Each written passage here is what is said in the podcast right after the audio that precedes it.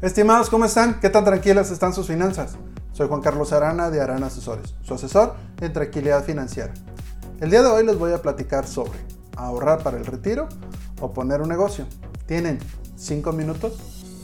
En la decisión de ahorrar para el retiro o poner un negocio, a lo mejor podemos pensar que el tema de seguros no tiene mucho que ver, pero a mi pensar es todo lo contrario ya que los seguros es una forma de garantizar que se cumple ese sueño futuro que tenemos, mínimo en la parte económica. Alguna vez platicando con un prospecto experto en negocios, me decía que no le veía la utilidad de ahorrar en un seguro de vida, que mejor ese dinero lo invertía en un negocio nuevo y en unos 3 o 4 años ya empezaría a ver ganancias. La verdad, conociendo que era muy bueno en sus negocios, no lo dudo.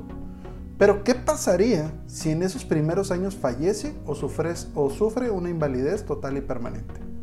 Es ahí donde ahorrar en un seguro de vida le gana a poner un negocio, ya que desde la primera mensualidad ya se está protegida la parte financiera de ese sueño. Y en caso de fallecer o sufrir una invalidez total y permanente, el seguro proveería de recursos a las finanzas personales y familiares.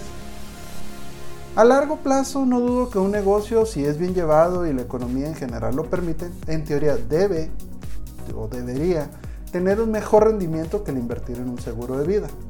Estimados, ¿tienen alguna duda sobre seguros o alguna sugerencia? Dejen en los comentarios y trataremos de responder en otro de los podcasts. Si les gusta este contenido, ayuda mucho que se suscriban y lo compartan con familiares amigos. Bueno, en estos ejemplos estamos hablando de esperar rendimientos en mínimo de unos 8 a 10 años. Pero ¿qué pasa si el objetivo es ver de qué vamos a vivir cuando se nos acumule tanta juventud que ya las ganas o las energías no nos den más? Hablo de llegar a la edad de retiro y ver de qué vamos a vivir.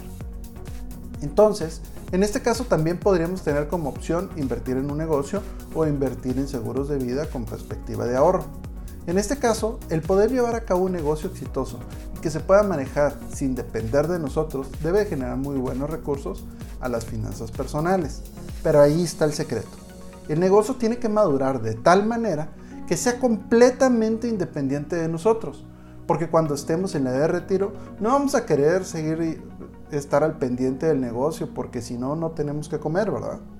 Por cierto, ¿Les interesaría un diagnóstico sobre sus finanzas personales y qué tan seguras están? Los invito a nuestra página web www.aranasesores.com donde les voy a regalar la primera asesoría personalizada. Solo hay que dejar unos datos y agendamos una videocita ya sea por Zoom o Google Meet. El invertir en un negocio puede ser una excelente idea, pero no es sencilla. Hay muchos factores que intervienen y que hay que tener en cuenta. Ya lo vimos en el 2020, cuando el mundo se tuvo que reinventar de manera la manera de hacer muchos negocios de un día para otro. Como se dice en economía, la ganancia esperada es directamente proporcional al riesgo. Entonces, a mayor ganancia esperada, mayor tiene que ser el riesgo esperado también. Es ahí donde los seguros tienen su ventaja, ya que mientras tengamos un buen llenado de solicitud y estemos realizando nuestros pagos a tiempo, el objetivo sí o sí se va a cumplir. Pero entonces, ¿invertir en un negocio o en seguro? En mi opinión, primero sería una parte de capital disponible en seguros y después pensar en un negocio. Eso considerando que tenemos madera de empresarios, porque en mi experiencia no es tanta la gente la que la tiene. Es ahí donde es de suma importancia tener de nuestro lado a un agente de seguro certificado que nos ayude primero a realizar el análisis de dónde, de dónde estamos y hacia dónde queremos ir financieramente para que posteriormente nos ayude a comprar y a utilizar el mejor plan de ahorro en seguros que se adapte a las finanzas personales. Estimados, si quieren saber qué opinan mis clientes de mí o de otros temas que ya vimos, nos pueden encontrar en YouTube, Facebook, Instagram, LinkedIn, Twitter, TikTok y podcast como harán asesores.